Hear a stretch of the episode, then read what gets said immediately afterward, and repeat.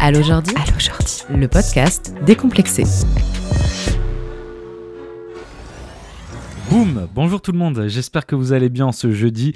Nouvel épisode, nouvelle question aujourd'hui avec des sujets passionnants et des questions que vous vous posez peut-être vous aussi à la maison.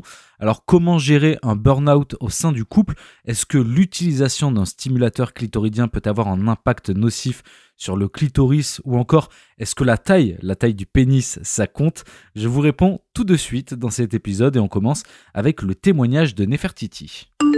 Salut Jordi, bonjour, moi c'est euh, Nefertiti, euh, c'est une femme de 50 ans et euh, j'aurais voulu savoir si ça posait problème d'utiliser très souvent son womanizer.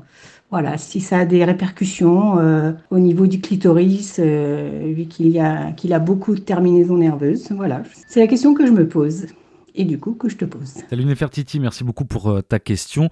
Une question qui revient souvent euh, dans mes DM euh, sur Instagram notamment, où beaucoup de personnes me demandent si justement il peut y avoir une désensibilisation du clitoris à cause de l'utilisation d'un womanizer ou d'un autre jouet.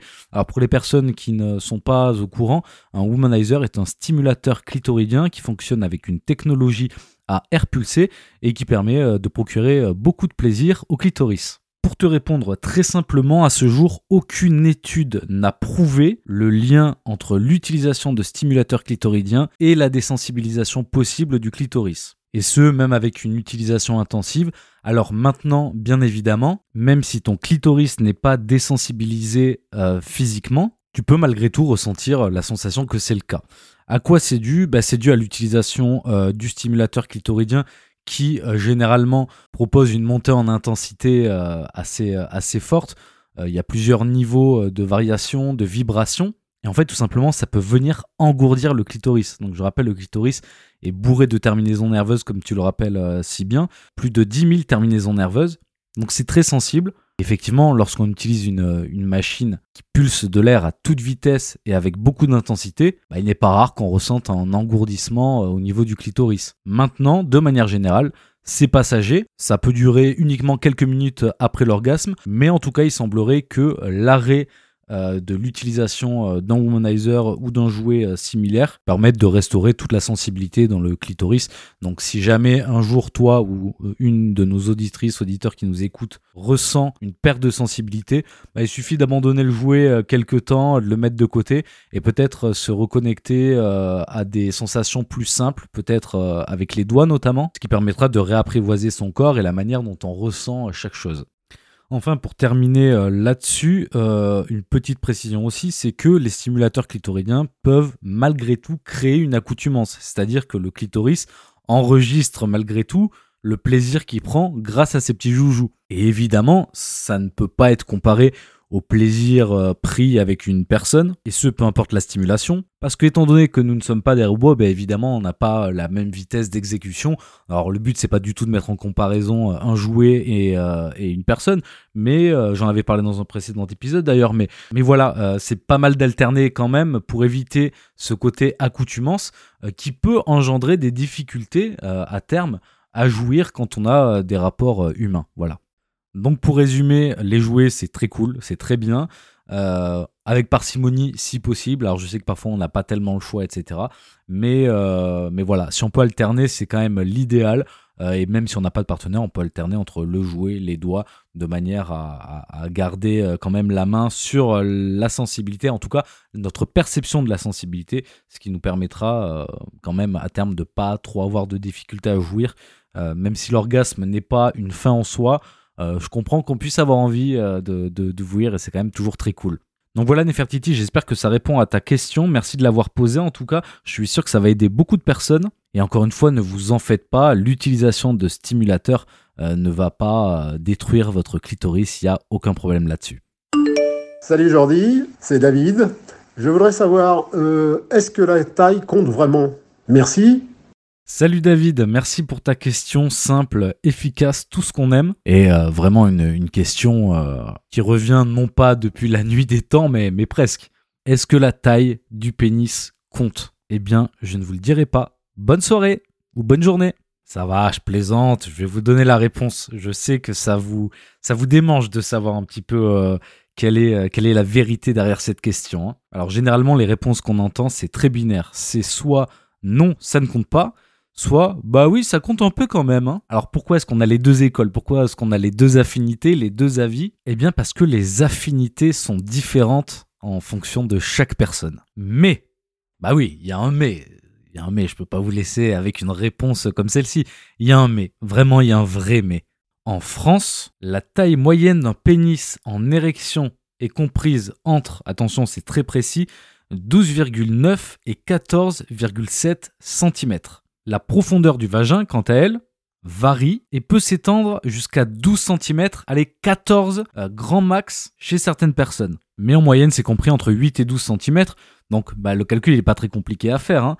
Euh, ça veut dire que le vagin a de quoi accueillir un pénis de taille moyenne. Et ne croyez pas que les pénis de 30 cm qu'on voit dans les pornos correspondent à la majorité des pénis qui existent en France et dans le monde. Hein. On en est bien loin. Donc petit message à toutes les personnes qui complexent sur la taille de leur pénis. Euh, ne vous en faites pas. Hein. Je rappelle, hein, c'est compris entre 12,9 et 14,7 cm en moyenne. Alors oui, il est possible d'avoir un plus petit pénis, d'en avoir un peu plus grand aussi ça arrive, mais c'est pas ça qui fait euh, foncièrement la différence, quoi. Mais plutôt la manière dont vous vous en servez. Je suis sûr que vous avez déjà entendu ça. C'est la manière dont vous vous en servez qui va être déterminante, bien sûr, sachant que le sexe pénétratif, donc avec pénétration, n'est pas obligatoire non plus. On peut se faire du bien avec du sexe non pénétratif, avec des caresses, du sexe oral, etc. Euh, essayez de ne pas en faire un complexe. Ceci dit, pour en revenir aux affinités, bah, il arrive que euh, certaines personnes préfèrent des pénis plus petits ou plus grands en fonction bah, des sensations que ça peut leur procurer, en fonction éventuellement de la profondeur de leur vagin aussi, en fonction de plein de paramètres en fait. Et donc la bonne taille de pénis, finalement, bah, c'est la taille grâce à laquelle on peut se sentir épanoui pendant euh, des rapports pénétratifs, on va dire ça comme ça. Évidemment, ça varie d'une personne à une autre, mais encore une fois, on a fait le calcul. Hein.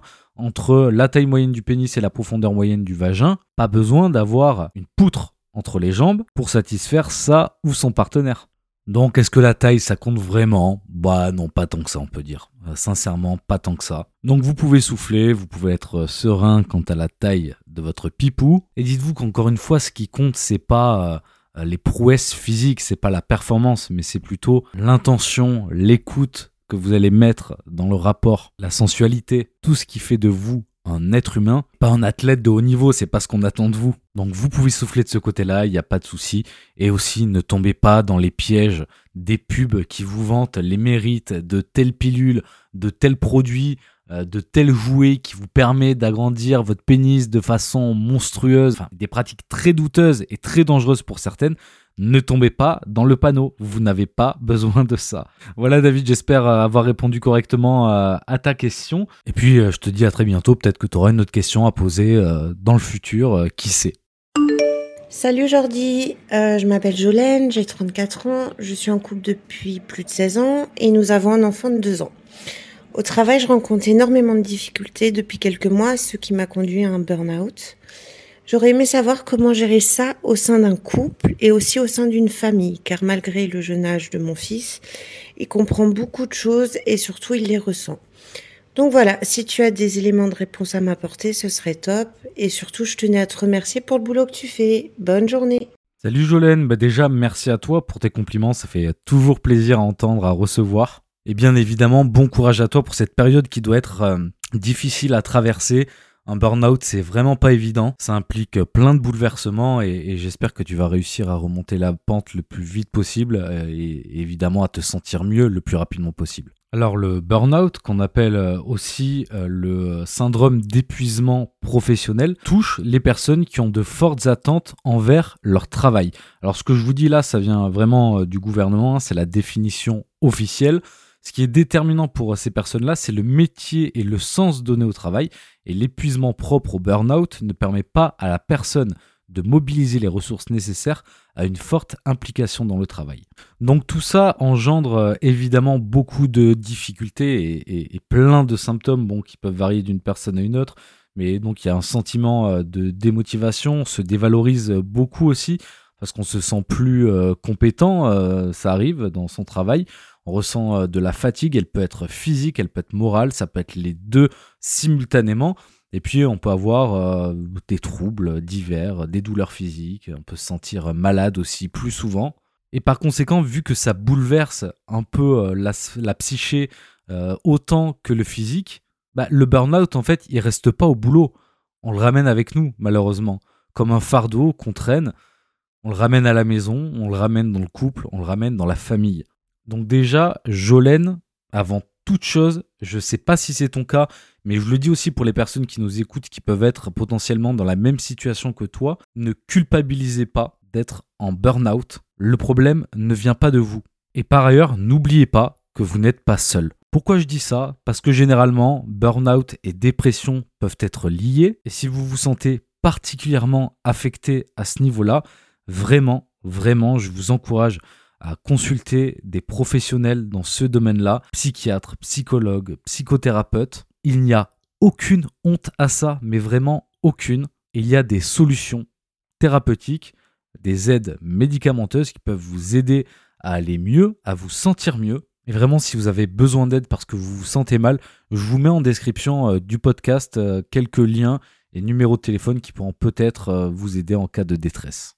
Jolène, pour en revenir aux problèmes que tu rencontres donc au sein de ton couple et de ta famille euh, plus largement, alors déjà, on va essayer de focus sur le couple dans un premier temps. Le burn-out, comme je disais, peut affecter euh, la sphère privée et donc, bah, on peut par exemple euh, ne pas avoir la tête à avoir des rapports intimes.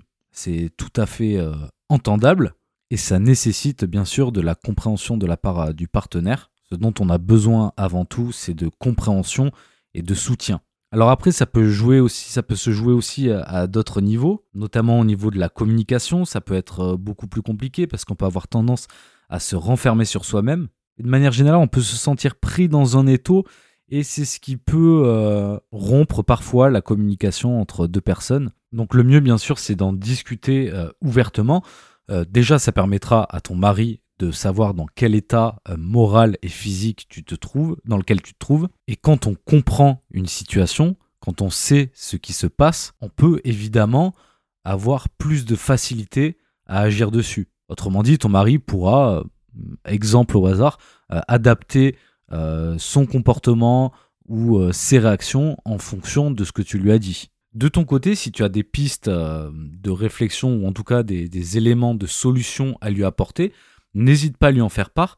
Euh, par exemple, tu peux très bien lui dire, bah écoute, je pense que euh, si on sortait euh, se balader dans la nature plus souvent, je pense que ça m'aiderait à me sentir mieux. Voilà, un exemple au hasard encore. Mais n'hésite pas, si tu, toi, tu sens au fond de toi que certaines choses peuvent t'aider à te sentir mieux vis-à-vis de cette situation qui est difficile à vivre, bah, n'hésite pas à lui dire et ça vous permettra de mettre en place des actions en conséquence. En ce qui concerne les enfants, en ce qui concerne ton enfant euh, plus précisément, évidemment, on se fait toujours euh, du mouron pour eux. Même moi, en tant que père, je sais ce que ça implique. On peut avoir tendance à vouloir les surprotéger à tout prix. C'est pas forcément une mauvaise chose d'ailleurs. Mais à partir du moment où il y a une incompréhension, bah, je trouve que c'est une bonne idée de leur en parler. Alors bien sûr, on peut adapter son discours en fonction de l'âge. Donc on adapte son discours en fonction de l'âge de l'enfant.